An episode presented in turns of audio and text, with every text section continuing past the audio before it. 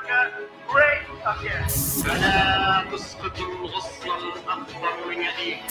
Abajo la dictadura imperial y que vivan los pueblos y la democracia y la igualdad en este planeta.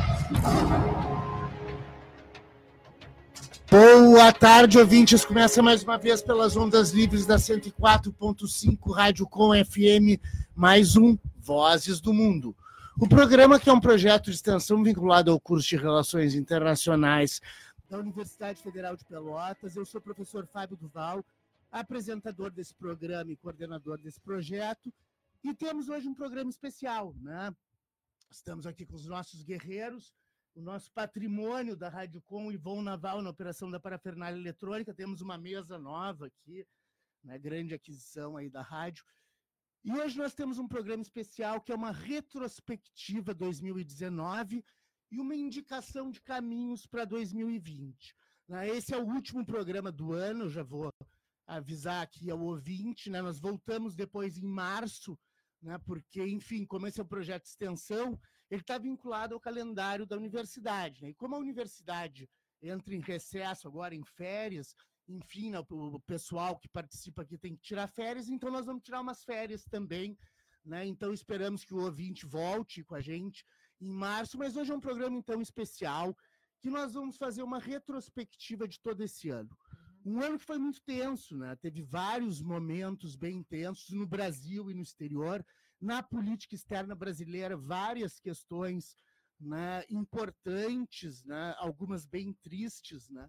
Enfim, Uh, temos um, um, ano em que, que foi marcado o pimento né, do, do obscurantismo, do fundamentalismo, das visões retrógradas, ao mesmo tempo que houve grandes reações populares, né, os movimentos no Chile, da América Latina, né, uh, nos fazem crer que existe reação né, a todas essas forças, Tivemos um ano de divisão, até a Isadora cunhou um termo aqui que depois o Demetrio Magnoli usou na Globo News, acho que ele deve ter ouvido o Vozes do Mundo, que é a nova Guerra Fria, né? É a formação de duas esferas de influência no mundo, uma anglo-esfera e uma sino-esfera. Uma sino-esfera, sino, né, é um, é um prefixo para China, né? para a tradição chinesa, e anglo né, não tem nada a ver com a Inglaterra, na verdade são os anglo, anglófonos, né, aqueles que falam inglês, e que hoje são representados em grande medida pelos Estados Unidos, não obstante o Reino Unido seja um grande aliado, né, e a, Europa Ocidental também dos Estados Unidos, e aí a gente tem até que falar dos encontros da OTAN, do encontro da OTAN, né, das, da, dos problemas na OTAN, enfim, uma série de circunstâncias aí que nós vamos abordar. Vamos falar sobre a questão energética, vamos falar sobre a questão do meio ambiente. Aí tem um tema também muito interessante de se falar, que até começou a ser falado na teoria das relações internacionais mais contemporâneas, que é a questão das crianças e as relações internacionais. As crianças, uh, uh, fundamentalmente representadas ali pela Greta Thunberg, né? Inclusive, no último programa, a Isadora falou aqui da Greta Thunberg, né? o, o Bolsonaro chamou ela de pirralha, né? enfim, todo aquele bafafá que existiu, uma série de reações de artistas, enfim, do mundo inteiro contra isso. O Trump também xingou ela.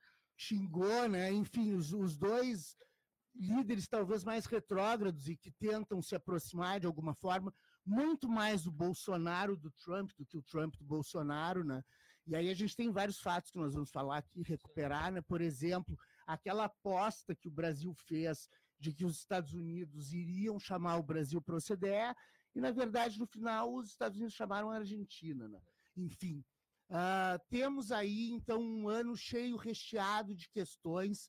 Nós vamos fazer um, um desenvolvimento hoje menos factual e mais baseado em análises né, buscar grandes tendências ao longo desse ano e tentar né, apontar, claro que a gente não tem bola de cristal, as coisas podem mudar muito rapidamente no cenário internacional, mas buscar, né, uh, tentar dar umas diretrizes do que vem aí em 2020. Esse ano foi um ano cheio de eleições, né, teve eleição no Reino Unido, teve ele várias eleições na América Latina, né, golpe de golpes de Estado, uh, protestos, né, Líderes militares renúncias, né? na África, né? líderes militares Na caídos na África, África, no Oriente Médio, uma ascensão de líderes militares, como por exemplo o Sisi, né? Sisi. muito ligado às Forças Armadas do Egito, que colocam aí a questão de como tirar né, essas forças militares depois que elas assumem o A poder. gente tem o impeachment do Trump também. tem um impeachment do grande- Trump que está tá se desenvolvendo, enfim. Temos um programa, então, recheado de ah, retrospectivas, de revivals, né, de uma série de fatos que marcaram esse ano, protestos em Hong Kong. Claro. E- e- Esse ano eu diria que, que foi um ano de muito protesto. Né? Foi. Em Hong Kong já está quase um ano. Né? Na América Latina a gente teve o desenvolvimento de várias linhas e vertentes de protestos. E eu gostaria de passar a palavra né, para os nossos heróis da resistência, para os nossos guerreiros aqui do programa. Ah, vou passar primeiro para o Gabriel Eli, para todo mundo se apresentar. E se quiserem já falar um pouquinho do que adiantar o que vocês vão falar ao longo desse programa, fiquem à vontade. Gabriel Eli. Boa tarde, Fábio. Boa tarde, mesa. Boa tarde, ouvintes. Muito obrigado por mais uma vez receberem sua casa. Fique com a gente. É, eu gostaria de trazer assim, um, um tema que eu acabei é, que eu acabei trazendo aqui para o programa. E eu até estava conversando aqui com a, com a Isadora, aqui nos, nos bastidores, antes de começar o programa, que, é, na verdade, eu não esperava, assim, que eu é, falasse sobre esse, eh, sobre esse tópico, assim, com tanta propriedade. O que, que é isso? A, a independência da Catalunha, os protestos de independência lá na Catalunha. o Gabriel virou um especialista em Catalunha, né? trouxe várias vezes esse assunto. Sim. Vai lá, Gabriel, desculpa te interromper. Não, não tem problema. É, também é, ah, sobre o impeachment do Trump, né? dar- tentar dar uma resumida assim pro é, para aquele pra aquele ouvinte que, que de tanto ouvir falar em, em Trump meio que é, é, fez um bloqueio mental, não quis mais saber sobre os Estados Unidos, né? asso- associando os Estados Unidos com, com o Donald Trump. E, e assim, tem, e tem um tópico assim que a gente poderia até tocar mais pro final do programa, que aí, que aí o professor Fábio tem mais propriedade para falar, que foi o, o golpe de Estado na Bolívia. É, e a Bolívia marca aí um- uma tensão que existe na América Latina, que é uma tensão que já vem de duas décadas. Né? Sim. A gente teve nos anos 90 uma série de governos neoliberais, eles geraram vários efeitos deletérios. Depois a gente teve uma onda de esquerdas na América Latina, sim. e agora a gente tem uma situação bem confusa, né? Alguns governos se elegeram numa tendência mais de esquerda, como por exemplo os peronistas, né? O Fernandes Sim. e a Kirchner na Argentina. Tivemos várias derrotas da esquerda também na Bolívia, no Uruguai, enfim. Ah, temos governos mais à direita, como é o caso da Colômbia, né? uma situação bem complexa, que é o caso da Venezuela. Então, hoje não está muito claro assim na, na América Latina, na América do Sul, principalmente. Vamos falar em América do Sul, porque a América Central é latina, o México é a América Latina, mas eles estão numa condição geopolítica diferente. Né? A América do Sul tem essas duas tendências que estão se digladiando, né? se digladiando de maneira muito forte. A ascensão do fundamentalismo neopentecostal é um outro fato né, que a gente tem que ressaltar. Até o Steve Bannon, secretário de Defesa americano, disse que a, a maneira de vencer os esquerdistas, né, os comunistas, como eles chamam, na América do Sul era apoiar esses fundamentalistas neopentecostais, como é o caso do governo Bolsonaro, que tem vários deles, né? a própria Damares, o. Como é que é o nome do, do coreano, aquele da Bolívia? O Xixum. Xixung. O Xixung, né? E o Camacho, que andam com Bíblias na mão, enfim, todas essas questões que são questões muito importantes, né? Que nos tocam muito de perto aqui na América, na América do Sul. Isadora Mal, É, boa tarde, ouvintes. É, falando mais no, nessa, no papel da igreja, né? No, no- na igreja do Pentecostal. Na, na África, teve um levante popular contra a Universal em Angola e São Tomé e Príncipe, Príncipe. também. É, e o, e o nosso chanceler brasileiro, o Ernesto Araújo, entre aspas, é, é o oligofrênico chanceler Ernesto ele Araújo. disse que o ele disse em Angola que o papel da, da Universal era muito importante. Tratou como se fosse um grande patrimônio né, brasileiro, essa Igreja Universal, aquela do Edir Macedo, que chutou E a santa, Brasil, que recebeu que- dinheiro dentro do barco, enfim, né, uma série é um de país laico, né? Não É um deveria- país laico, né? Se fosse na época pré-independência, que a gente tinha um Estado cristão, tudo bem colocar, né? Crucifixos e coisas nas instituições é, públicas, mas hoje não, né? E principalmente a gente tem um problema muito grave, que é a formação de grandes bancadas políticas, né? Representando e fazendo lobby dessas igrejas com um discurso muito retrógrado, né? Principalmente no que diz respeito aos costumes, né? No que diz respeito aos costumes, a gente tem um. ah, o discurso da Damares é bem representativo disso, né? Mas então na, na África teve esse levantamento e a Igreja Universal foi expulsa desses, desses países de Angola e de São Tomé. E Príncipe. Países da CPLP, né, para situar o leitor, são países de língua portuguesa, Sim. né, nossos ex-colônias portuguesas, que têm uma ligação forte com o Brasil. Existe uma organização que se chama ah, Comunidade dos Países de Língua Portuguesa. Até aquela questão da, da, da reforma ortográfica foi feita exatamente para unir os mercados editoriais desses países. Não adiantou muito, né? eu continuo usando trema, né? e eu acho bonitinho botar dois pontinhos em cima do U, mas enfim, né? não, não se usa mais uma série de, de elementos um foram mudados para tentar consubstanciar um mercado editorial e, uma, e formas de intercâmbio né, pela língua, baseados na É, língua que facilitassem Portugal isso. não mudou, não, não fez a reforma, só a gente que fez a reforma, então. Exatamente. E a gente fez a reforma baseado na ortografia portuguesa, né? Então ainda há um certo colonialismo, né? Ah, nessas relações internacionais existe até uma série de correntes doutrinárias, né, teóricas, que falam do decolonialismo, né, que tentam pregar formas da gente reivindicar os nossos valores autóctones. A Bolívia é um exemplo claro disso, né, para tentar reformular essa- forma su- subalterna dos países latino-americanos se inserirem na política internacional. Pedro Martins. Então, eh, é sempre um prazer estar participando do programa, concluindo mais um ano no programa, né? Eh, e como o professor falou, foi um ano movimentado. Eu acho que a gente pode descrever tanto os levantes populares como as mudanças em governo, seja por golpe de Estado, seja por eleições, é que o mundo ele está cada vez mais eh, dinâmico, né? E uma das coisas que não podemos se prender, por exemplo, que o governo brasileiro se prende muito, são relações de, de países de acordo com as ideias pessoais de seus líderes momentâneos.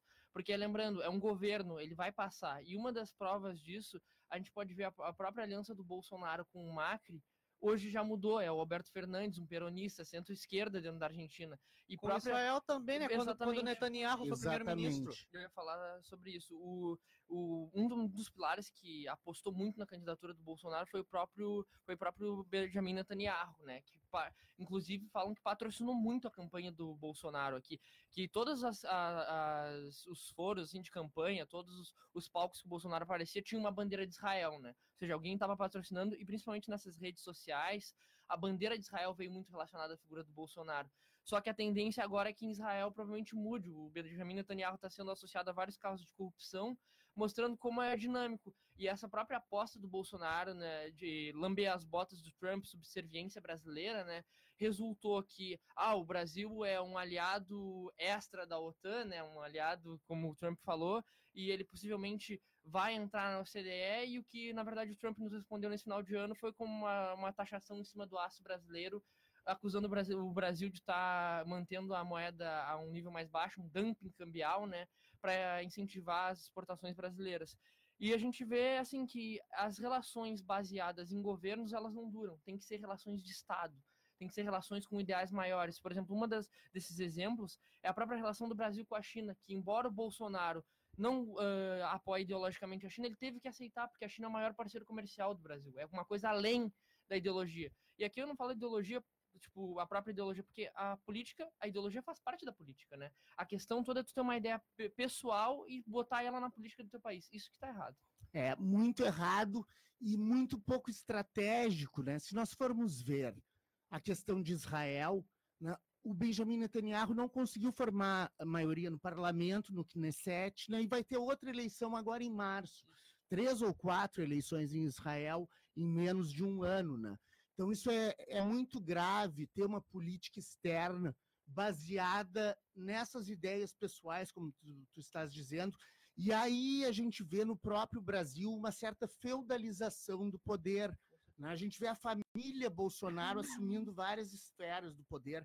Vamos lembrar que ao longo do ano os filhos do Bolsonaro foram responsáveis em grande medida por várias questões complicadas dentro do governo brasileiro, inclusive aquela indicação do Eduardo Bolsonaro para ser uh, embaixador nos Estados Unidos. Né? Então nós temos aí uma situação muito complexa que em nada lembra a tradição da política externa brasileira, que sempre foi muito pragmática e muito profissional. Né? Inclusive o embaixador Seixas Correia, que é um embaixador de, de, de carreira, de longo tempo, que é sogro do Ernesto Araújo, disse numa entrevista que ele é o pior chanceler que o Brasil já teve. Nem no período militar, que eles tanto reivindicam, houve uma subserviência tão grande. Se nós formos lembrar, no governo Geisel, por exemplo, a política externa era chamada de pragmatismo responsável. Apesar da gente ter uma aproximação com os Estados Unidos, nós transacionávamos, por exemplo, vários bens duráveis para os países árabes que eram contrários a Israel ou aos, ao, ou aos Estados Unidos. Né? Então, nós temos uma circunstância hoje de uma política externa baseada em ideias de curto prazo, baseadas em ideias afetivamente seguradas pelos chefes de Estado. E isso uh, contrasta, em grande medida, com as políticas dos grandes estados do mundo. Por exemplo, a China. A China tem uma política educacional agora de 30 anos para tentar formar os chineses dentro desses valores chineses até 2049, quando se completam 100 anos da Revolução Comunista na China. Tem um projeto de 50 esse ano anos. Completou 70, né? É, esse ano uh, completou 70, 2019, 2049 vai completar 100 anos. Então, em 30 anos, eles querem uh, formar as consciências dos chineses baseados nos valores chineses.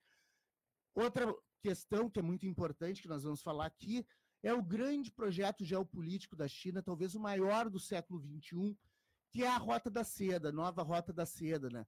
Que é uma forma de estabelecer as comunicações da China com várias áreas de influência que ela vem desenvolvendo. Isso é o que a gente chama de sino-esfera, essa esfera de influência da China sobre parte do Oriente Próximo, grande parte da África. A Síria está entrando. A Síria está entrando, o leste, o leste europeu, né? Vamos lembrar que existe uh, uma grande cooperação, um apoio velado né, da China a alguns dos, dos governos mais duros ali do leste europeu, como é o caso da Hungria, né? Da, da Hungria é é, da Hungria. Da Hungria, isso. Da Vitor Hungria, Orbán. o Vitor Orbán. Eu estava falando aqui, estava tentando lembrar enquanto eu estava falando do nome do Vitor Orbán, mas não veio. Valeu, Gabriel. Gabriel é o grande responsável por nós sabermos aqui todos os gentílicos do mundo. Né? Isso. Mianmar, Hong Kong, enfim, já falamos certo. Né? E eu até queria fazer uma errata aqui. Ao longo de todo o ano eu falei de uma crise humanitária muito grave nas, dos Rohingya. E eu dizia Rohingya, né, que são Ah. aqueles ah, islâmicos de Mianmar perseguidos pelos budistas. Até uma coisa estranha, né? Budista perseguindo alguém. Mas não é Rohingya, é Rohingya. Ou Ah, seja, né, vamos fazer uma errata aqui. Isadora, Não, sobre essa questão até dos investimentos da China que a gente estava tratando, né? eh, eh, a- os grandes investimentos de infraestrutura que a China vem trazendo com a Itália, que é um país do centro europeu ali, né?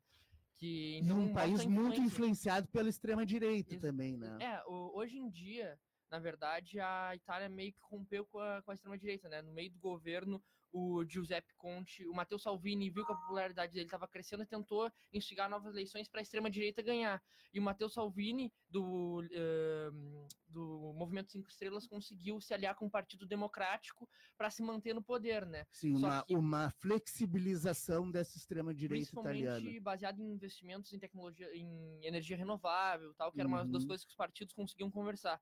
Mas me parece, assim, a- uma análise assim para o futuro, né? Como a gente falou, a gente não tem bola de cristal, mas o Matteo Salvini ele é um líder ah, com grande apoio popular.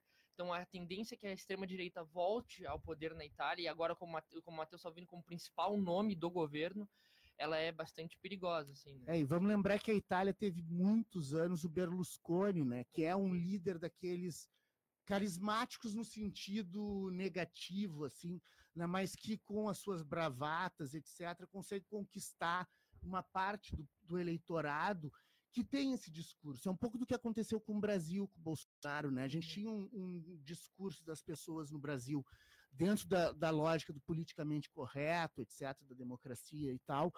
E quando veio o Bolsonaro, ele trouxe à tona uma série de coisas que as pessoas tinham medo de falar, né, negativas, né, retrógradas, e que mostrou que grande parte da classe média brasileira é retrógrada, homofóbica, misógina, enfim, todos os adjetivos que a gente pode colocar dentro dessa perspectiva negativa do obscurantismo que vem tomando conta do mundo.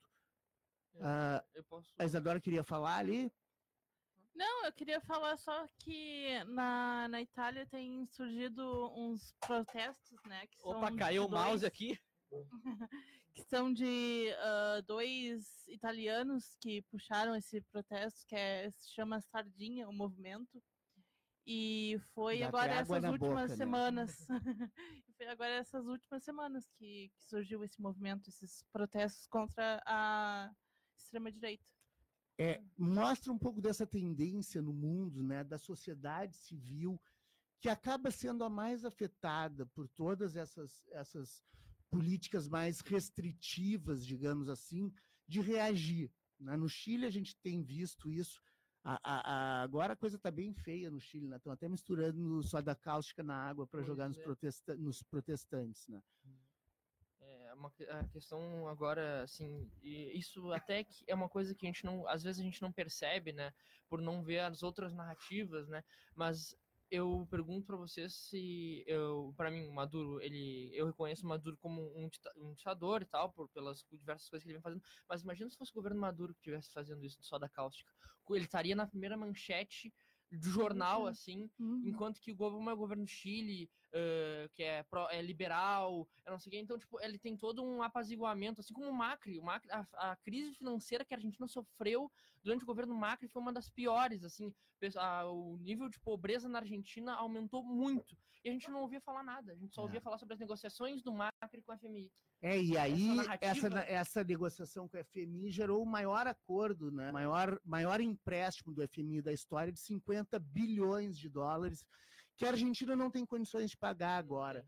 E o novo, novo presidente do Banco Central argentino, Guzmán, ele já negociou, vem indicando para o FMI, e muito provavelmente isso vai passar, uma moratória de dois anos para começar a voltar a pagar essa dívida só daqui a dois anos, quando o bolo né, da economia crescer. né? Eles querem fazer crescimento e aí depois volta a pagar.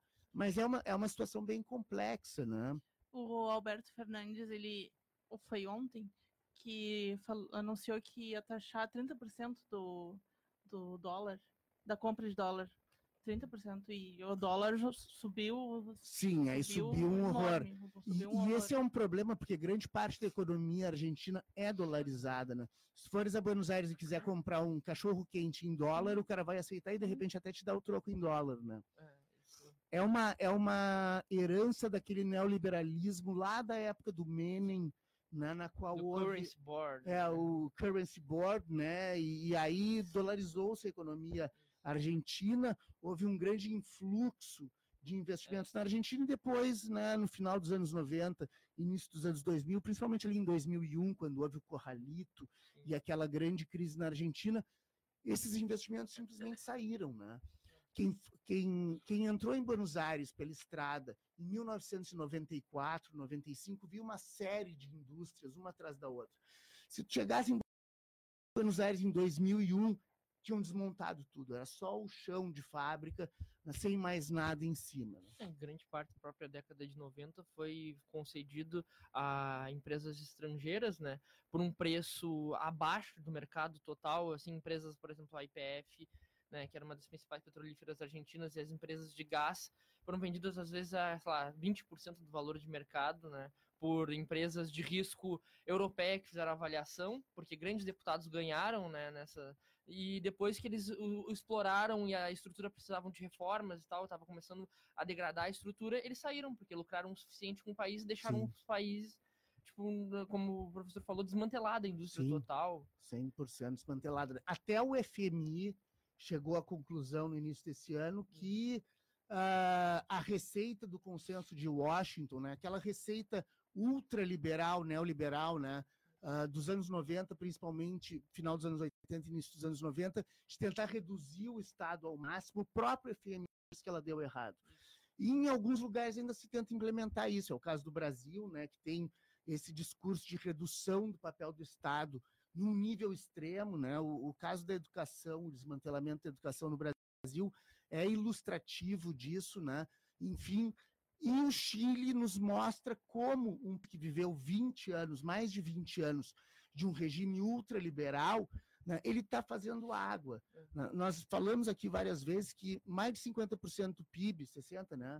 É, é 69%. 69% do PIB ah, do Chile é baseado nas receitas das empresas de previdência privada.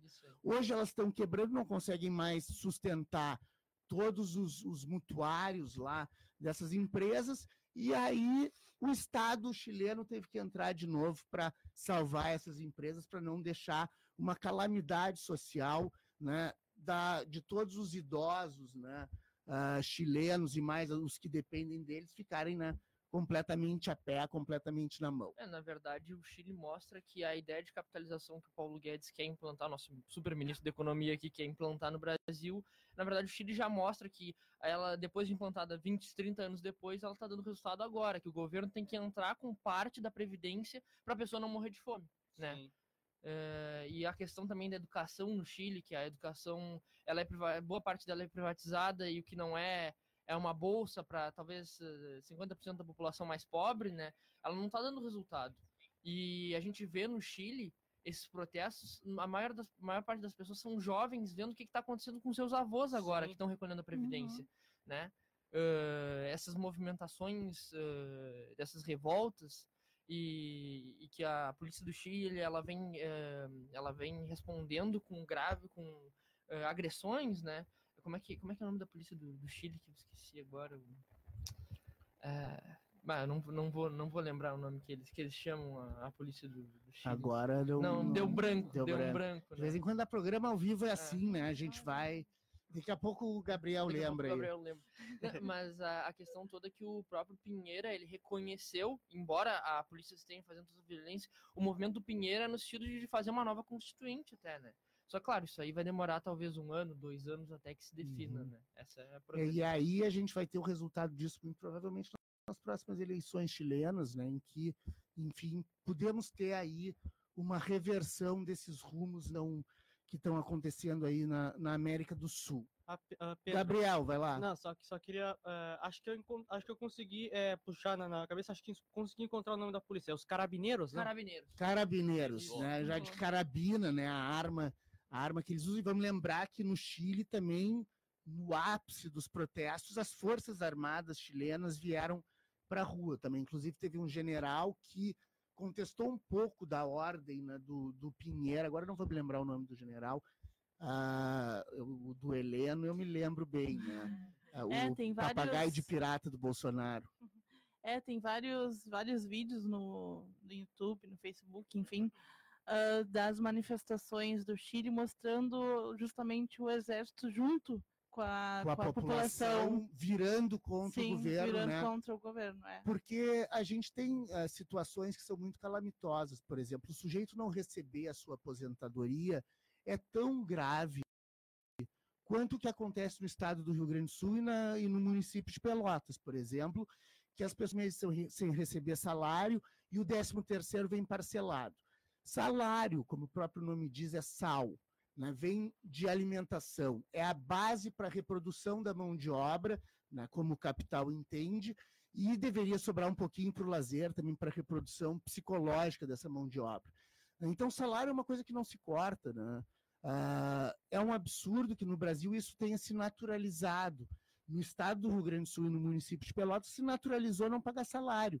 Né? Então, é, é uma situação absolutamente calamitosa, uma situação que não encontra correspondente no mundo, né, no mundo civilizado, quando né, na medida em que as pessoas trabalham, elas têm que receber né, aquilo que elas devem oferir todo mês para seguir as suas vidas, né?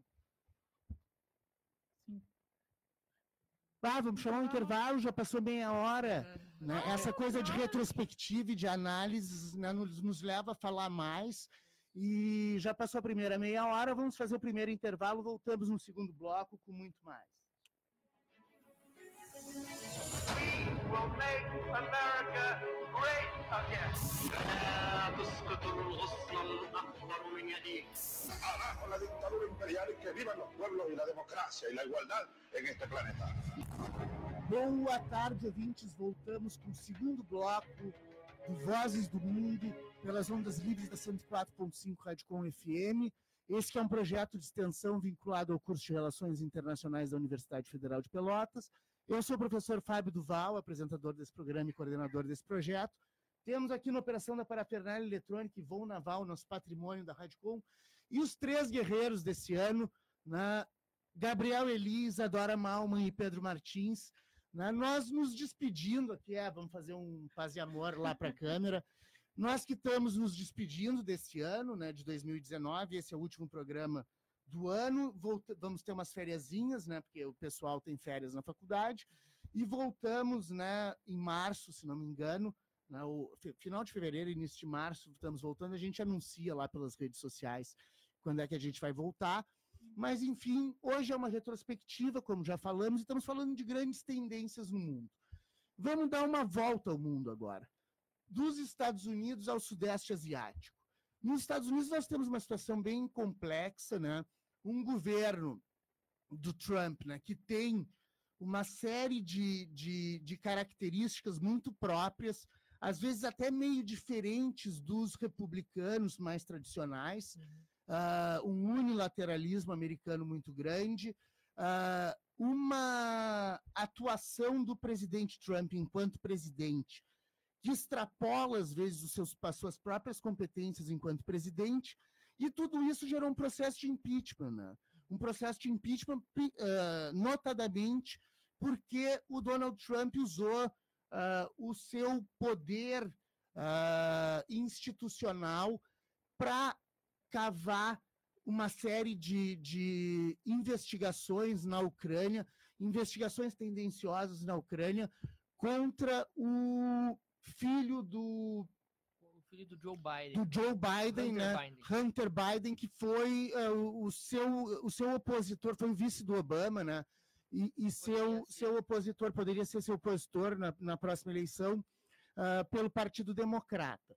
Tudo isso gerou um processo de impeachment baseado em dois elementos. Um primeiro elemento, que é uh, o abuso de poder, né? E o outro é a tolir a capacidade investigativa do Congresso. Não é exatamente com essas palavras que eles caracterizaram É intim- é intimidação, parece. é? intimidação ah, e abuso de poder. Abuso de poder. Abuso de poder. Então, começamos um processo de impeachment contra o Trump, ele já passou pela Comissão de Justiça ah, da, da Casa dos Representantes. Ah, ele muito provavelmente vai ser positivo no sentido do impeachment na Casa dos Representantes, que seria a Câmara dos Deputados, né? Ah, nos Estados Unidos, no Congresso americano, mas como há uma maioria no Senado de republicanos, muito provavelmente esse impeachment não vai passar nessa outra fase né, no, no no Senado americano. Mas temos aí uma, uma situação que desgasta, pelo menos, o governo ah, do Donald Trump.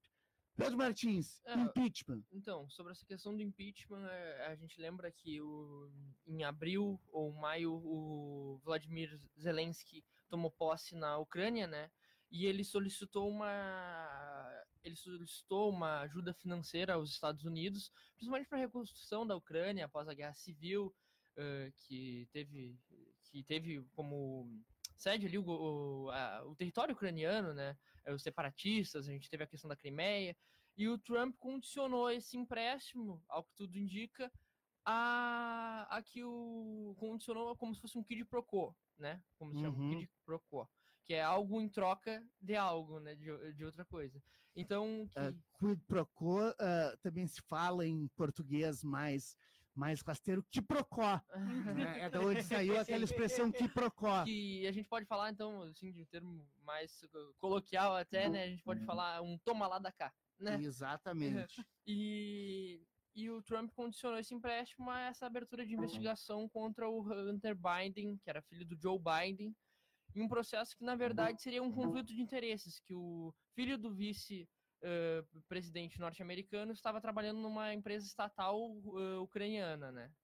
Uh, e toda essa questão ela, ela veio para as, as, as audiências né, sobre eh, a questão dos testemunhos e toda essa participação durante, durante esse período o Trump estava tweetando questões como se fosse como se fosse que foram entendidas pelo Congresso norte-americano ali pela Câmara dos Representantes como uma ameaça por isso que ele vem como ele também vem com um processo de intimidar as testemunhas que estavam sendo ouvidas naquele momento, né? E o Trump, que ele já vem com uma série de medidas polêmicas, lembrando agora, uma- tratando uma retrospectiva, a gente, o Trump começa o ano com o famoso shutdown, né, na verdade, que ele tranca todo o orçamento, a aprovação do orçamento, enquanto os democratas não concedessem a construção do muro. E como ele viu que os democratas não foram conceder, primeiro ele queria fazer o México pagar o muro, depois queria fazer os democratas. Os democratas Imaginem o México pagar um muro entre Estados Unidos e México para não deixar os mexicanos entrarem nos Estados Unidos, né? Isso, e não, só uma errata, ele não queria que os democratas pagassem o muro, ele queria que o muro saísse do orçamento oficial norte-americano, né? Que teria que ser aprovado tanto por republicanos quanto democratas.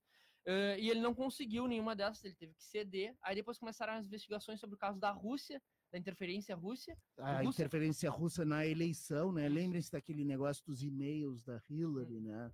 e que o próprio procurador de justiça ele ele saiu do caso, né? Ele abandonou o caso, mas ele no relatório dele dá claras evidências que teve uma interferência russa e que ele não conseguiu prosseguir com a investigação, né? E, e agora esse último que tudo está se encaminhando para um processo que vai ser votado, acho que ainda essa semana, se não me engano, ou semana que vem, eh, que o Trump vai passar o Natal dele, o Ano Novo, pelo menos a partir da, pelos representantes do, da Câmara dos Estados Unidos ali, uh, impeachmentado, né? E aí vai Congre- pro Senado, onde provavelmente vai reverter. Ah, o melhor presente que o Papai Noel pode dar para o mundo, né, é o impeachment do Trump. Mas É. muito provavelmente não vai acontecer. Mas isso desgasta, Desgasta, né? Desgasta a imagem, a imagem do, do presidente Donald Trump, ah, que talvez no resto do mundo já esteja bem desgastada, né? E outra coisa que a gente pode falar também dos Estados Unidos é esse enfraquecimento que os Estados Unidos vem fazendo desde que o Trump assumiu nas instituições multilaterais, né? A gente vê os Estados Unidos do ano passado saindo da Unicef, agora eles congelaram a OMC, né? E a gente Ah, vê dois Saindo juízes, também né, saíram do saindo Acordo de Paris.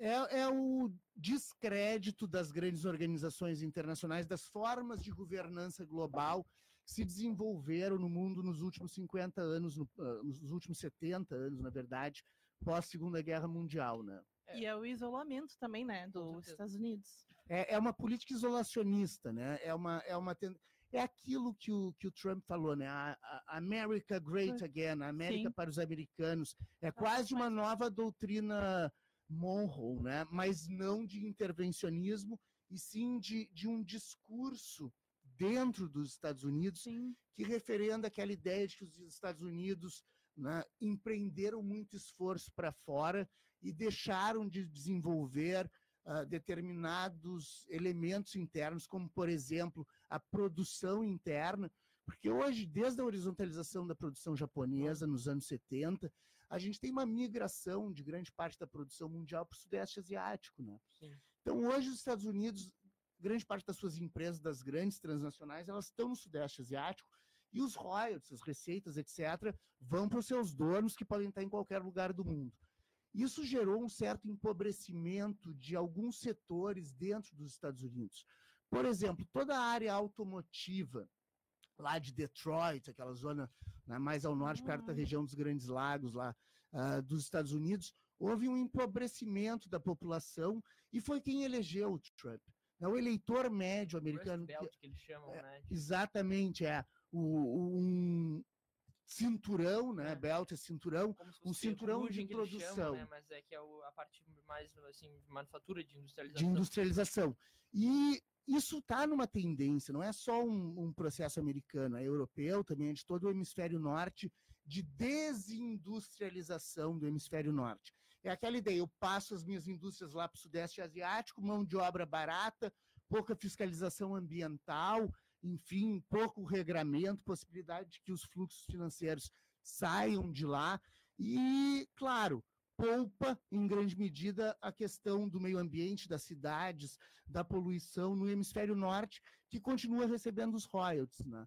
Então, esse, uh, por isso que uma das coisas, agora o OMC está mais, mais por fora que bunda de índio, como se diz no popular, mas essa questão de esvaziamento da OMC também tem a ver com o fato de que nos últimos 20, desde 2001, nos últimos 18 anos, na rodada Doha de negociação, duas questões tinham sido levantadas, as principais. Proteção dos direitos de propriedade intelectual para os países, que era a demanda dos países desenvolvidos, e a revisão de toda a questão dos subsídios agrícolas, que era uma grande demanda dos países em desenvolvimento, dos países do hemisfério sul. Por causa dessa contenda e da impossibilidade de se chegar a acordos ao longo desses últimos 18 anos, a OMC foi perdendo força, perdeu tanta força que o próprio órgão de solução de controvérsias da OMC uh, ah, parou de funcionar semana passada, na quarta-feira passada ou terça-feira passada, né? pela falta de dois juízes que não foram escolhidos exatamente porque os Estados Unidos não se manifestam.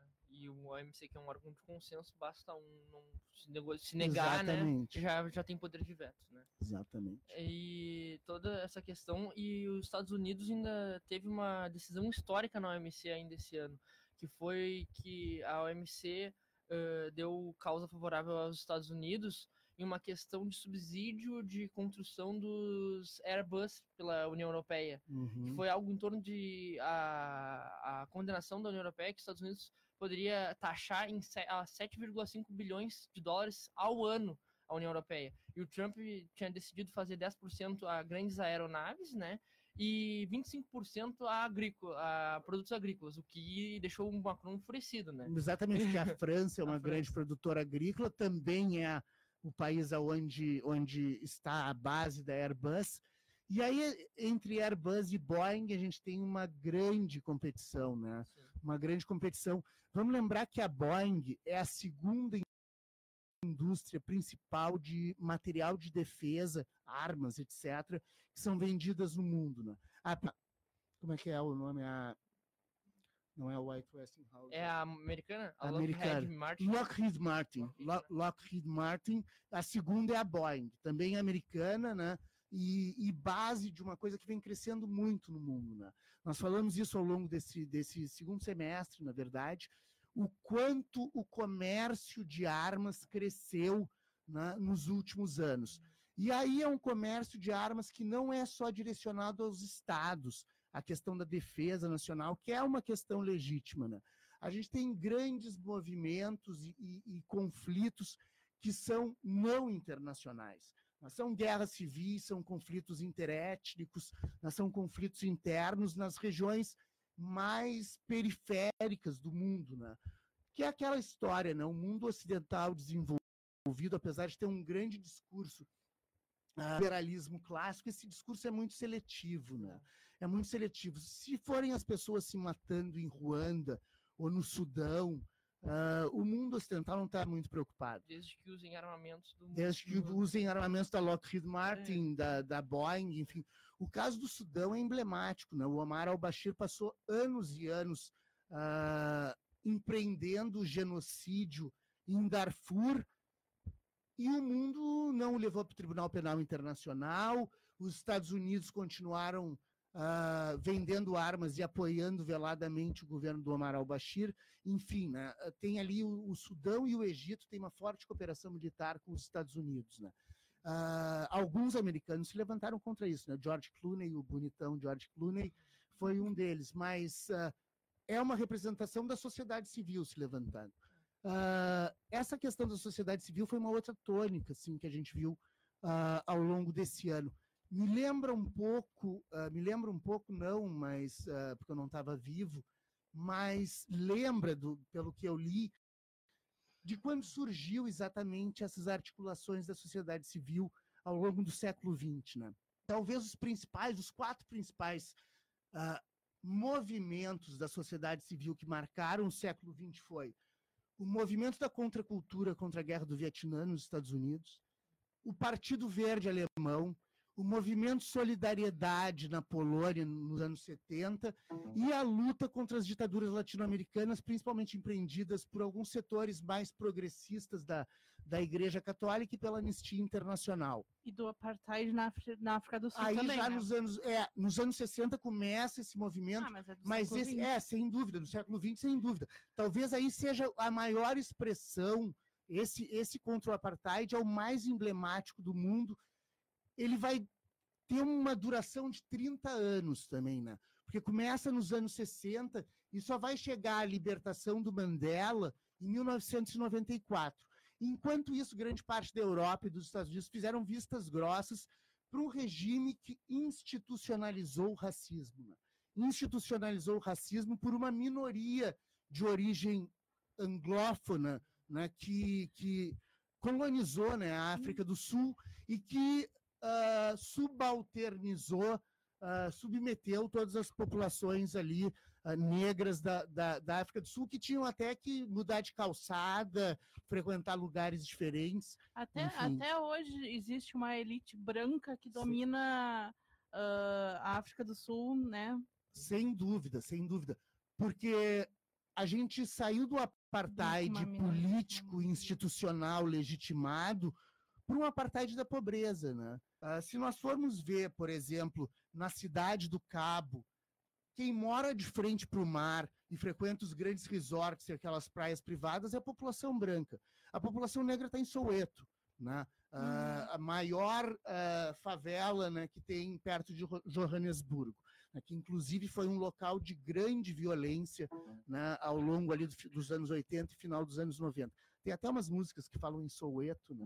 Isso, Ah, bem interessante. essa questão do- da África e diferentes países da África que, por exemplo, agora estão recebendo um grande investimento chinês, é quando, quando falam, ah, não, a China está desenvolvendo a África, está desenvolvendo para quem? Isso é uma questão interessante, porque está desenvolvendo para as elites africanas.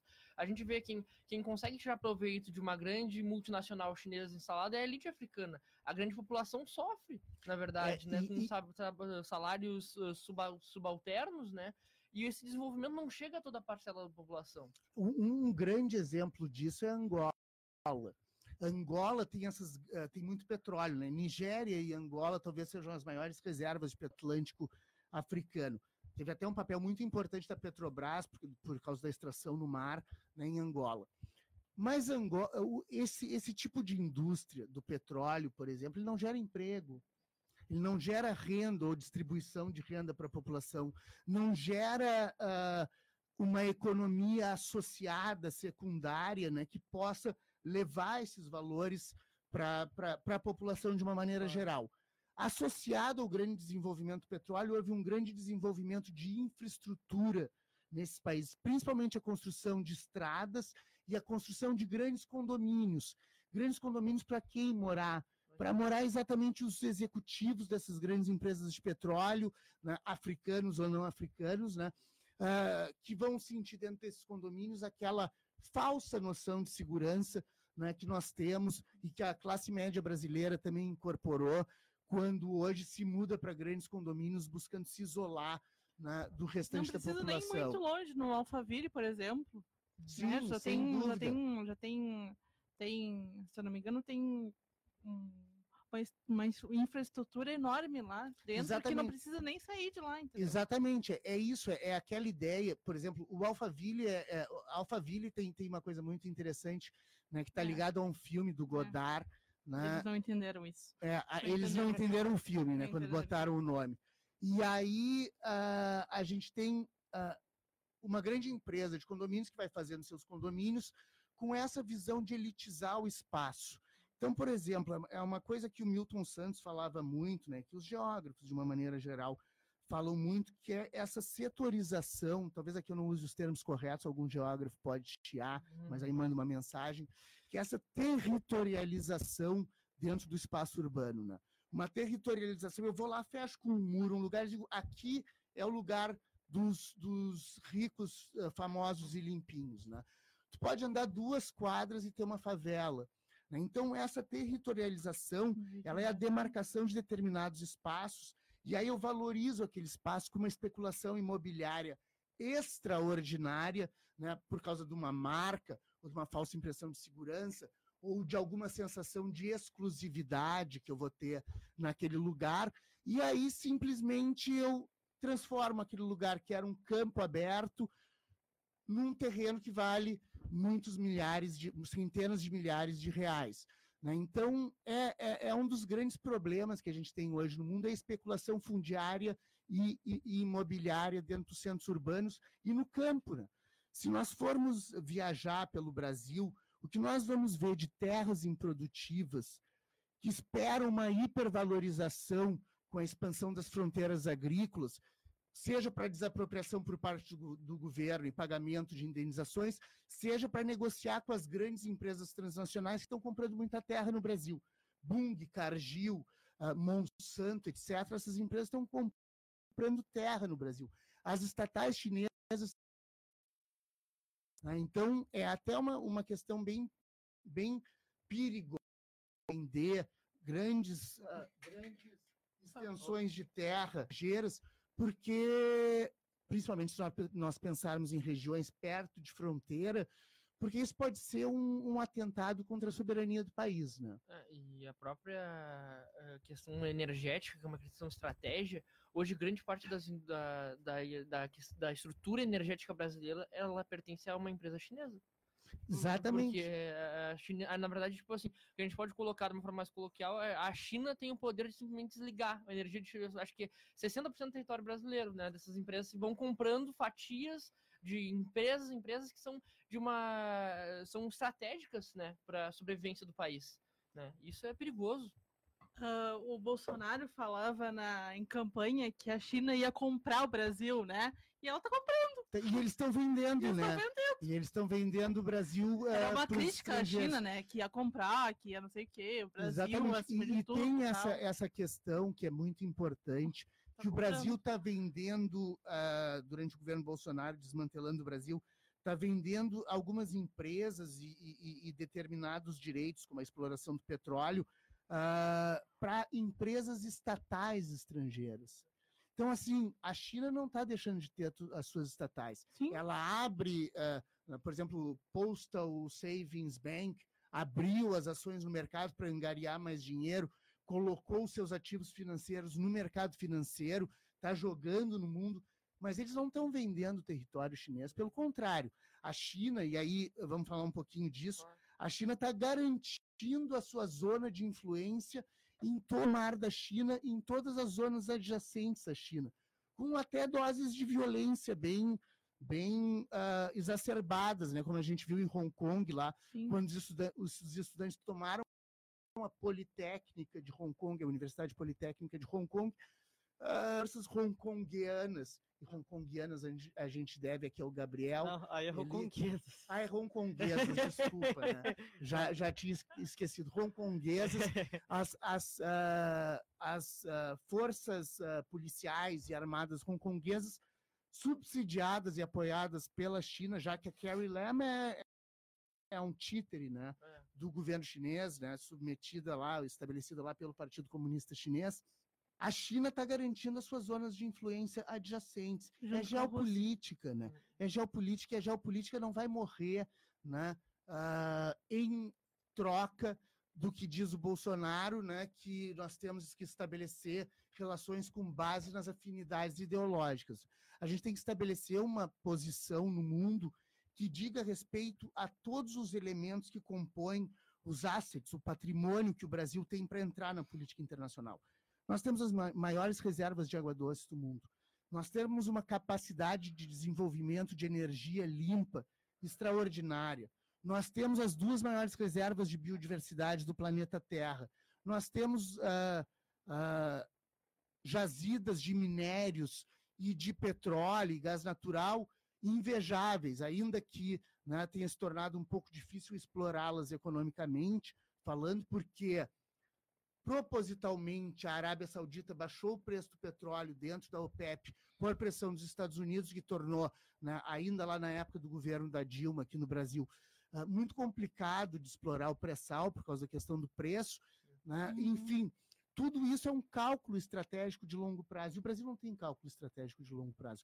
O Brasil parece que desenvolve as suas políticas com base em governos de quatro em quatro anos. De quatro em quatro anos, a gente faz um plano que depois se reformula inteiro. Inclusive setores que tinham uma certa permanência nas suas tendências, que tinham uma tradição, como se diz, um acumulado histórico, para usar o, o termo que o amado Luiz Servo, não, o internacionalista brasileiro, usa para descrever o acúmulo histórico da diplomacia brasileira, parece que tudo isso vai fora. Né? A diplomacia brasileira hoje está submetida a um plano de governo, uma política, um plano de política externa do Bolsonaro que tinha duas páginas, né? O, o, programa de política externa do Bolsonaro, no seu programa de governo, tinha duas páginas, e uma delas era dizendo aproximar-se com os Estados Unidos, uh, Israel e com a Itália. Né? Na época, a Itália ainda, ainda do Salvini. Né? Então, nós temos aí uma, uma circunstância bastante complicada na nossa inserção internacional, compararmos com os grandes, os grandes países do mundo. A China ando o Mar do Sul da China, por onde passa o maior fluxo comercial do planeta Terra. Né? A China está estabelecendo relações especiais com a Rússia e com a Índia, no sentido de garantir o equilíbrio geopolítico, e com a Rússia um projeto muito ambicioso né, de uh, garantia mútua de oferta de energia. Né? Os gasodutos, e agora o último, né, aquele da Sibéria para a China, né, são uma prova disso. A OCX, a Organização de Cooperação de Xangai, é uma prova disso. Os Ela, BRICS, eles, eles também uh, inauguraram essa semana, ou semana passada, uma ponte que liga a Rússia com a China. Uma ponte, né? É de Vladivostok? É. De Vladivostok, ali no extremo uh, leste. Botar a, a rosa dos ventos aqui na cabeça.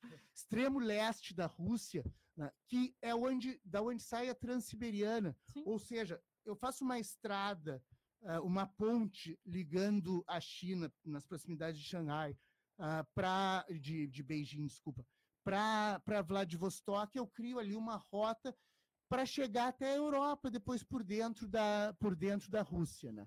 Da mesma forma que eles estão fazendo um plano de 50 anos de construir a nova Rota da Seda, estão fazendo obras de engenharia extraordinárias, vai dar para pegar um carro, sair da China e ir até os, o Congo belga. Quer dizer, o Congo belga não hoje é a República Democrática do Congo, que não é nada democrática, né? Daqui a pouco a gente fala um pouco de África agora no terceiro bloco. E vamos para o terceiro bloco, né? Vamos, vamos, aliás, vamos para o intervalo antes do terceiro bloco. Esse programa está passando rápido, né? eu estou tá, tá, sentindo tá rápido porque rápido. nós estamos analisando todo o ano, né? Então hoje a gente vai dar menos notícia e fazer mais análises e esperamos vocês daqui a pouquinho.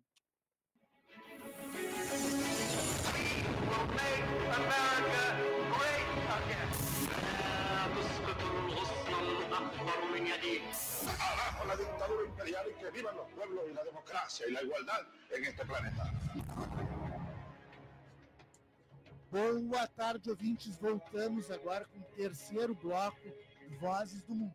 O programa, que é um projeto de extensão vinculado ao curso de Relações Internacionais da Universidade Federal de Pelotas. Eu sou o professor Fábio Duval, coordenador desse projeto, apresentador desse programa.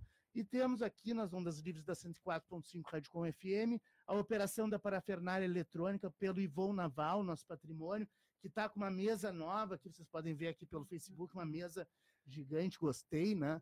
Enfim, Gabriel, Elisa, Dora Malman e Pedro Martins, os nossos heróis da resistência aqui, no nosso último programa do ano, né? Fechando esse ano, que foi um ano bem complexo, né? Um ano que a gente tem, eh, tá vendo aqui nessa, nesses últimos dois blocos, assim, ah, várias questões, né, que são tendências do que vai acontecer em 2020. Ah, vamos falar um pouco agora, a gente ainda não entrou, quer dizer, vamos aprofundar um pouco na questão russa.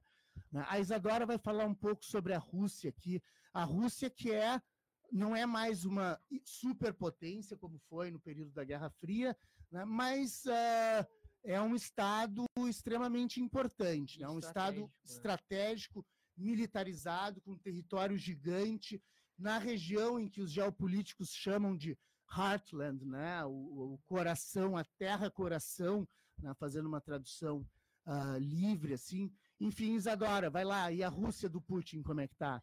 É, a Rússia está parecendo ser uma ser um guarda-costas do da China, porque ahn, enquanto a China tem mais o negócio da economia, né, com um acordo comercial com os Estados Unidos, e a Rússia está mais do, na área militar mesmo, porque ah, aumentou o número de de número de submarinos nos, nos mares, De número de propulsão nuclear, né? Sim, sim. Ah, aumentou também o número de, de trocas ah, entre de armas, né? Troca de armas com, na Venezuela, na Síria também, com a, com a Turquia, né? E também Essa troca de armas com a Turquia deu um bafafá, né? no Deu. outra- deu um, deu um bafafá, deu- Uhum. Deu um cri- quiprocó. A Turquia xing- é o Erdogan xingou o, o, O, o Trump, o o Macron, Macron também. também. Macron também xingou o Trump. É, ele um- comprou uma, uma artilharia antiaérea, né? Mísseis. Como é que é? O S300 ou o S400? S-300 e. É, Não, Não S. sei. Não, acho que é o S300, porque o S400 é o último da Rússia. a É, não, é, deve então é o ver S-300 que venderam para pra Turquia. a Turquia. A Turquia ali que tem um problema sério né, com os curdos. Vai lá, Isadora.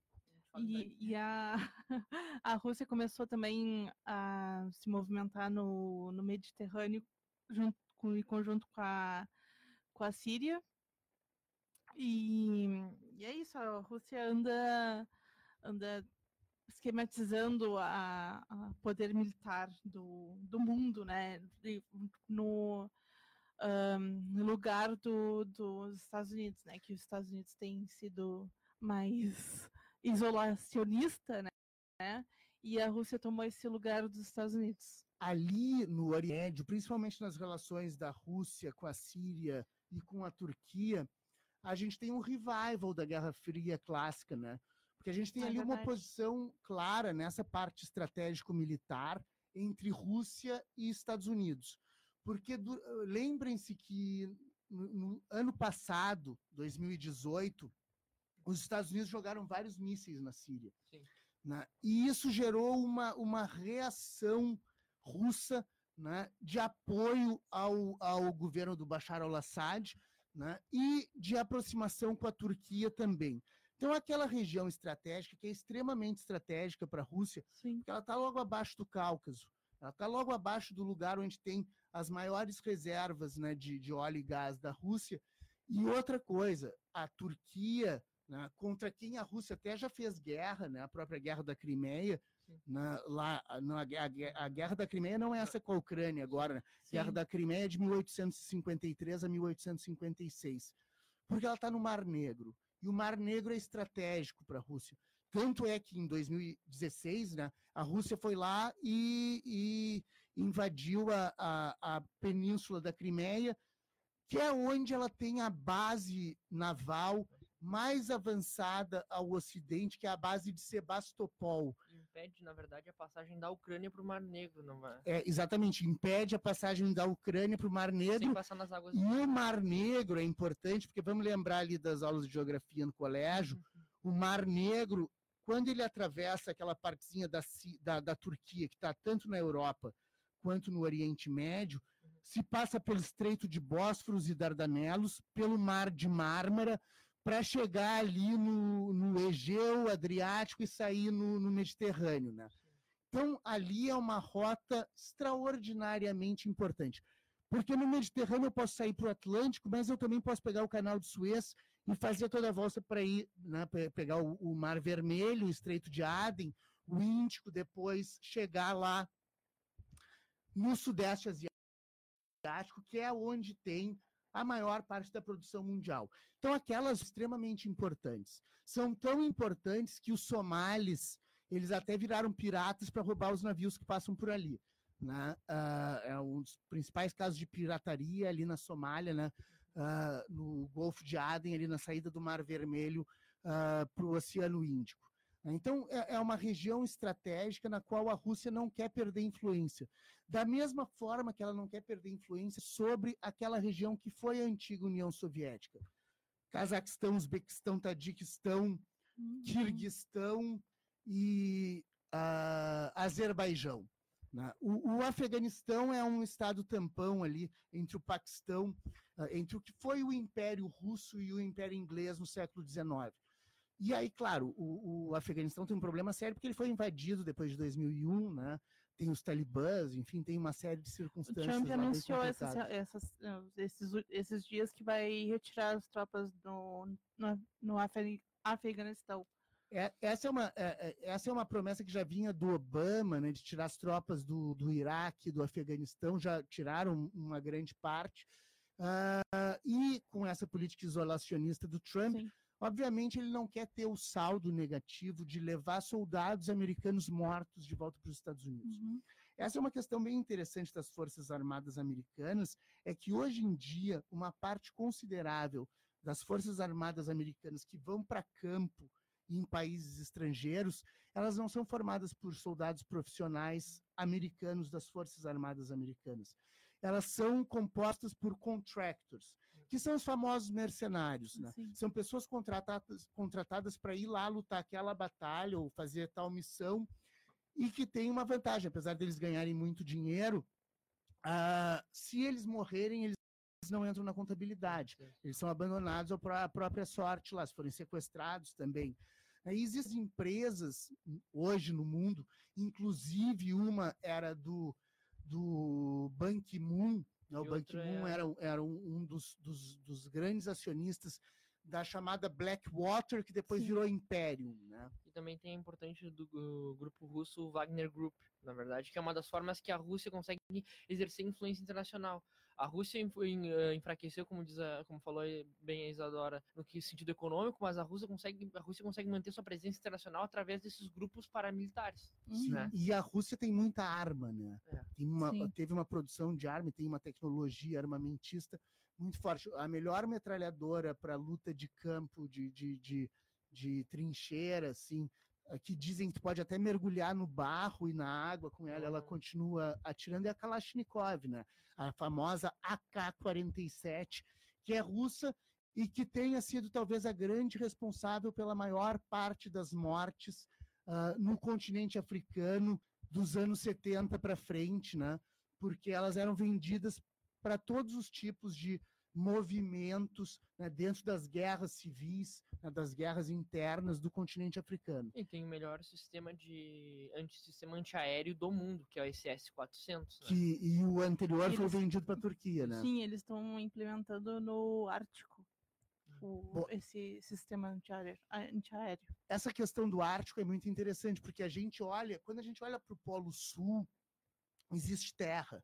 Né? Existe terra, ainda que a gente não consiga chegar no centro do Polo Sul, né? porque é muito frio e muito longe, tem 4 mil metros de altitude, é a Sim. Antártida, né?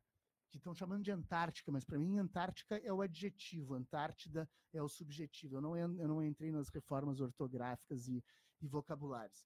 Mas se a gente olha para o Ártico, para o hemisfério norte, para o Polo Norte, o Polo Norte não tem terra, tem gelo. Sim. Tem a Groenlândia, tem o Canadá, tem a Rússia, mas eu posso atravessar ali da Rússia, a parte mais, mais próxima da Rússia, dos Estados Unidos, não é pelo Estreito de Bering, né? é no Polo Norte, pela Sim. Sibéria ali, que é só pegar um navio daqueles que quebra gelo e eu chego né, no, no norte da- da- do continente americano, lá na- nas terras mais altas do Canadá, que também são inabitáveis, né? enfim, talvez algumas populações ah, autóctones morem lá, a mesma coisa da Groenlândia, Islândia, né? esses países ah, em que dá para se fazer picolé na rua, né? enfim. Ah, Gabriel, ele queria falar da Catalunha? Sim, né? É, Vamos dar um pulo agora do Oriente Médio para a Europa, né? Que a gente estava falando de Turquia, né? de, de leste, euro- leste europeu, porque ela é, de certa forma, leste europeu. Fechar Vamos assim? falar do leste da Espanha. Vai, vai, fala Síria aí, Pedro, e depois o, né? o, Bom, então, o Gabriel vai na, Na Catalunha. Síria a gente teve uma, a gente teve acontecimentos importantes desde essa, desse bombardeio norte-americano no ano passado, né? A gente viu que o, as, as, eh, forças democráticas da Síria, que é um grupo eh, é uma, seria como se fosse uma milícia armada, né? Uh, que foi apoiada pelos Estados Unidos, que ela é formada basicamente pelos curdos, né? E por sírios. Ela conseguiu derrotar o Estado Islâmico, né? Quase por completo na Síria. Uh, e os Estados Unidos foi um grande dos apoiadores desses, principalmente dos curdos. Só que a questão toda é que os Estados Unidos a Turquia, como a gente já vem falando aqui, ela tem essa questão toda com os curdos, que ela considera os curdos terroristas, né? E o, IPG, e o YPG, que é o grupo armado do, do partido curdo, né? Como eles falam que tem, tem elos com o partido curdo. Na Síria, com, na, uh, uh, ocupando essa fronteira com a Turquia, era perigoso para a Turquia. Então, os Estados Unidos, numa, nessa próprio isolacionismo do Donald Trump, de retirar suas tropas da Síria, ele meio que deu uma luz verde para uma invasão turca pela fronteira turca para varrer como se fosse essas forças democráticas sírias. O que fez com que diversos militantes do Estado Islâmico, diversos uh, terroristas do Estado Islâmico, fossem que estavam sobre uh, custódia né, dessa, desses grupos, foram, foram soltos no, novamente na Síria e hoje a gente tem uma batalha ali na Síria entre as forças governistas que se aliaram com esses com os curdos, né? Os curdos não, eles, o, o que aconteceu na verdade com a jogada norte-americana foi que os curdos deixaram, os norte-americanos deixaram o curdo sem saída. De um lado eles tinham que combater o exército turco, que é o segundo maior da OTAN, apenas atrás apenas dos Estados Unidos, ou se aliar com forças governistas que há pouco tempo atrás eles estavam lutando, né? Então os curdos preferiram uh, negociaram com a própria Rússia, uhum. né, o uhum. Irã e a Síria, um acordo talvez de autonomia de uma região curda, com uma certa autonomia, né? Uh, e apoiam agora o governo. Então o governo vem batalhando, o governo sírio vem batalhando contra esses militantes apoiados pela Turquia, né? Que são os antigos exércitos de libertação da Síria, que eles falavam, uhum. que, os, que os americanos apoiavam no início porque era, eles eram totalmente contra o governo do Assad, mas eles não foram não foram eficientes no combate contra o Estado Islâmico, por isso que os Estados Unidos deixou de apoiar eles. E outra questão interessante que a gente. Interessante, né? É, modo de falar, mas que vem, vai dar muito o que falar em 2020 é a questão da Líbia, né? Que desde a morte do Gaddafi na Primavera Árabe acharam que ia conseguir uma estabilização democrática dentro da Líbia e não foi isso que a gente viu. A gente vê diversas milícias lutando e a ONU apoiando um governo artificial que é apoiado pelo Catar e pela Turquia.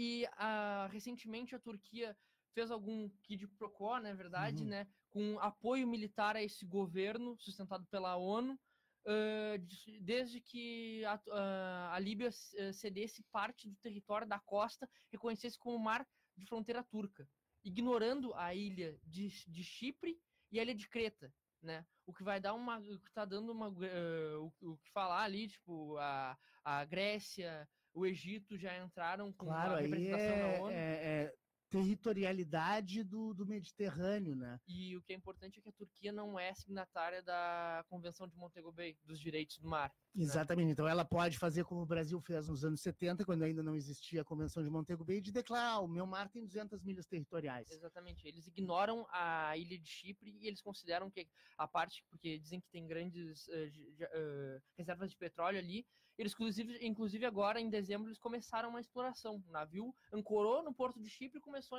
um navio turco ancorou no porto de Chipre e começou, e a, começou explorar a, explorar o petróleo. E a União Europeia impôs sanções, né, à Turquia e o Egito, Egito, Grécia e Chipre, né, entraram com uma representação contra a Turquia na ONU. Falando do Egito, uma, uma coisa muito importante, eu que tenho péssimas lembranças do Egito, né? Lembrando, fazendo uma retrospectiva da vida desse apresentador aqui, né? Teve, ficou doente, quase morreu lá no Egito. Enfim, cinco dias de UTI no Egito foi um saco. Mas, enfim, ah, essa história já passou. Uma coisa que, que eu consegui ver no Egito e que é uma tônica ali nessas regiões é uma militarização dos governos. Né? O Egito é o principal exemplo. Né? Depois da Primavera Árabe, se esperava, em 2011, se esperava que fossem ascender governos democráticos né, nessas regiões. O que hoje a gente tem é o Sisi, o Al-Sisi, o, o, o, presidente do Egito, que está amplamente apoiado nas Forças Armadas egípcias. Quando a gente anda na rua, na cidade do Cairo, as Forças Armadas estão na rua. Eu, eu já eu vi lá uma fila de cinema ser ordenada pelos militares com, eles, com aqueles uh, paus de dar choque, assim, né, dando choque nas pessoas para elas se alinharem na fila e não furarem a fila. Então, uh, quando no Brasil uh, o Carluxo, o Eduardo Bolsonaro e o próprio Bolsonaro falam com alguma nostalgia do AI-5 ou falam de um regime militar, a gente tem um problema muito sério, né? que é essa questão de que os militares, uma vez que ascendem ao poder de forma direta ou indireta, como eles têm o domínio do uso legítimo da força e têm as armas, né, é muito difícil apiá-los do poder. Porque o poder é uma coisa, é, é, é um elemento sedutor, né? As pessoas, depois que têm o poder na mão, é muito difícil alguém simplesmente, com base num princípio né, ou numa ideologia, largar o poder. Né? Às vezes se mantém o poder dentro de um regime ditatorial, até com base nessa ideologia, numa perspectiva mais maquiavélica. Né? Maquiavélico aqui não quer dizer mal, maquiavélico quer dizer de Maquiavel, no sentido de que os fins justificam os meios, né? a política hard, né? de a realpolitik, o realismo, né? que a gente fala nas relações internacionais, e isso é um fenômeno que está acontecendo no Oriente Médio. Né? Uh, essa militarização da política, e o principal exemplo né, é uh, realmente o Egito. Né? Gabriel Eli, vamos para Catalunha. Então, é, na, tá acontecendo, né? Aconteceu durante esse ano mais, mais protestos em relação à, à independência da Catalunha, que na verdade não vem desse ano de 2017, é, mais precisamente lá no dia 6 de setembro, que foi assim a primeira data que é que houve assim um movimento mais forte para é, para a Catalunha é, se tornar independente, os deputados separatistas eles votaram no, no parlamento né, é, lá da Catalunha, que eles são maioria, uma lei para organizar um referendo de autodeterminação no dia 1 de outubro daquele ano, né, apesar dos protestos que teve da oposição, que criticou eles por violar a Constituição Espanhola e o Estado da Catalunha. O, o referendo ocorreu no dia 1 e, é, e o governo separatista disse que o sim venceu com 90% e 43% da, 90% dos votos, 43% da, da participação. Só que os dados eles não, não são verificáveis. Aí depois já teve é, é, é, vários, né, vários outros, outros acontecimentos durante esse ano. E, uh, Os deputados foram inclusive presos, né? Sim, sim, começar. foram presos. É, e do, dia 2 de junho do ano passado, é, é, foi é, tomou posse o Quintorra, no, é, o novo governante né, é, é, catalão, e esse, e esse ano também uh, teve o julgamento, no dia 12 de fevereiro, desse, de, dos 12 líderes separatistas que tentaram a, a secessão na Catalunha, incluindo é, dois, é, dois de Puigdemont e o, o, o Oriol, o Oriol Junqueiras é, também. É, no dia 14 de outubro, é, o Supremo condenou nove dos 12 líderes a apenas de 9 a 13 anos de prisão também. Dia 15 de outubro teve, teve cena praticamente de guerrilha é, lá na Catalunha, barricada em chama, confronto entre manifestantes que esconderam o, o, o rosto. Também é, teve passeata no dia, no, no, dia 18 de outubro também. E uhum. É basicamente o panorama né, que está acontecendo lá na, lá na Catalunha. É, esse, é um, esse é um elemento assim que estava menos presente nos últimos tempos, esses movimentos secessionistas. Foi uma coisa que aconteceu muito ali no final da Guerra Fria a chamada balcanização do mundo. Né? As, uh, tem até um autor, o Gelson Fonseca Júnior, que falava em forças centrífugas e forças centrípetas. Né? As forças centrífugas, as que afastam, e as forças centrípetas, as que aproximam. Né? Então, por exemplo, o caso da ex-Yugoslávia foi o caso mais emblemático nos anos 90. Né? O país se esfacelou e viraram vários países, teve guerra na Bósnia, enfim. Uh, essa foi uma tendência que nunca deixou de existir. Por exemplo, na Espanha, na Irlanda do Norte, né, em relação ao Reino Unido. E hoje a gente vê alguns movimentos, claro que mais baseados numa pauta institucionalizada e menos de revolta, que é o caso da Escócia. Né? A Escócia é um país que, num futuro talvez não muito longínquo, venha se tornar um país independente do Reino Unido. Não é a troco de nada que nas últimas eleições britânicas, agora semana passada, o terceiro partido mais, mais votado depois dos uh, trabalhistas, dos, dos, conservadores e dos trabalhistas, que ficaram respectivamente em primeiro e segundo lugar, foi os nacionalistas escoceses. Então tem uma força na né, política considerável né, desses nacionalistas escoceses que tiveram uma, uma votação de um plebiscito em 2014, 2014 né? Que foi também por uma diferença mínima, né? Uma diferença mínima. Como Sim. foi a questão do Brexit, né? Menos do de. Bre... Não, do Brexit, 60% dos escoceses queriam ficar. Queriam ficar na União na Europeia. União né? isso. Porque tem aquela questão, né, que, que uh, dentro do Reino Unido, a Escócia é, é um dos países que tinha grandes vantagens de estar ligada à União Europeia. Não só em função econômica, mas também em função do fluxo de pessoas, do acordo de Schengen, enfim, tudo aquilo que, que a União Europeia enseja né, a um país que é, que é seu Estado-membro. Né? E a Irlanda do Norte também, também. Né, a Irlanda do Norte, que Irlanda tem um conflito lá muito, base, muito, quer dizer, ancorado numa questão religiosa, né? Sim, mas que tão... já se tornou. É Não, eles estão, inclusive, uh, preparando um plebiscito para unificar as Irlandas. Que é, que é uma boa ideia, né? Porque, enfim, nós são do, dois países irmãos e, e, e, na Irlanda do Norte, né, os separatistas são basicamente católicos e os, os pró-Reino Unido são os protestantes, unionistas, exato. E sobre essa questão só do Brexit, só um poder de síntese aqui rapidão. Um, o Boris Johnson ele veio depois de uma terceira tentativa da Theresa May de aprovar o acordo com a União Europeia, né? E tudo parecia que o Boris Johnson também não iria conseguir, né? E uma das tentativas dele Uh, ele teve que ele tentou fazer um hard Brexit suspendendo o parlamento né, britânico aí foi considerado ilegal. Ele conseguiu um acordo com a União Europeia justamente nessa questão dos backstops, uma fronteira suave entre as Irlandas, né? Uh, e agora, na, na, última, ele tentava fazer uma nova eleição, né? Propor uma nova eleição, o parlamento negava, principalmente por causa da oposição, e a oposição resolveu entrar na briga contra ele. E a oposição, no caso dos trabalhistas, eles tomaram a pior nessa. O Boris uhum. Johnson saiu extremamente fortalecido dessa nova eleição. Exatamente. 365 cadeiras a 203, ou seja, provavelmente até janeiro teremos o Brexit. Só que aí entra uma nova fase, fase do Brexit, que é a questão toda que a, a os acordos comerciais. A negociação, isso né? Não tem, isso não tem prazo para terminar, Porque acredito. Que é uma tábula rasa. Se, se o Reino Unido sai do Brexit, então o Reino Unido vai ter, eh, se sai do Brexit, não sai da União Europeia, porque Brexit já é, é. saída, é. né?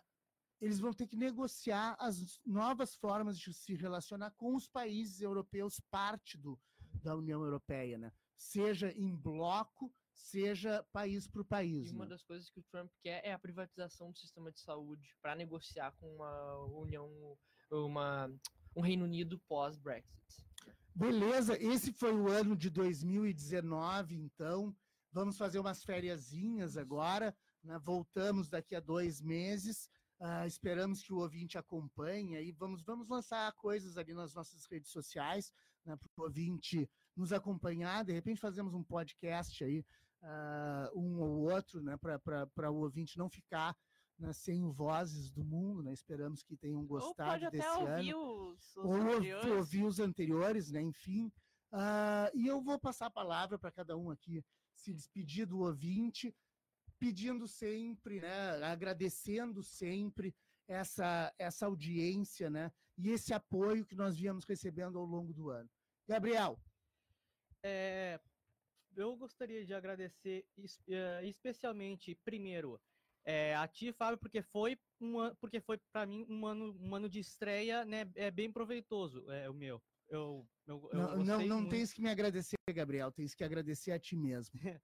tá, um, eu agradeço então a audiência, né, aos ouvintes que nos acompanharam durante esse ano e também é, ao pessoal que está nos escutando na cidade de São Lourenço do Sul. Um abraço para todos O os Gabriel é de São. Lourenço, né?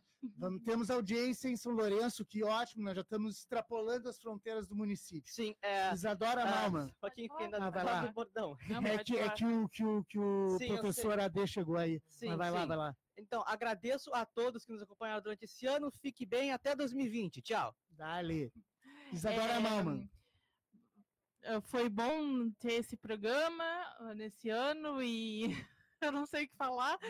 Ah, só desejo boas festas, que ano que vem s- tenha mais repres- representatividade no mundo. Ah, e é isso.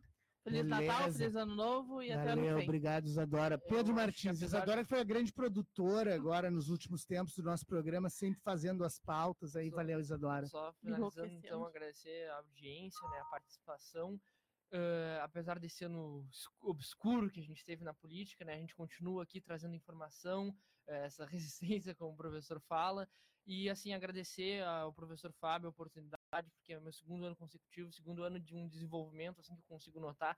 Venho participando, inclusive, de outros programas aqui na rádio, né, que foi proporcionado pelo, pelo professor aqui, ter alçado aqui a gente esse programa. Obrigadão, um feliz eh, ano novo, né, um feliz Natal para todo mundo. Pô, galera, eu vou chorar. Muito obrigado ouvinte aí por ter nos acompanhado. Ah, eu me despeço de todos no final desse ano, desejando que 2020 seja melhor, né, que 2020 seja mais humano, né, mais ah, progressista, né, que nós tenhamos ah, uma sociedade melhor, um país melhor e um mundo melhor. E viva a Greta A Greta Thunberg, né? Viva todos os que fizeram resistência a esse descalabro de coisas. E eu me despeço desejando ao ouvinte paz e bem. will make America great again. لا تسقط الغصن الأخضر من يديك. Abajo la dictadura imperial y que vivan los pueblos y la democracia y la igualdad en este planeta.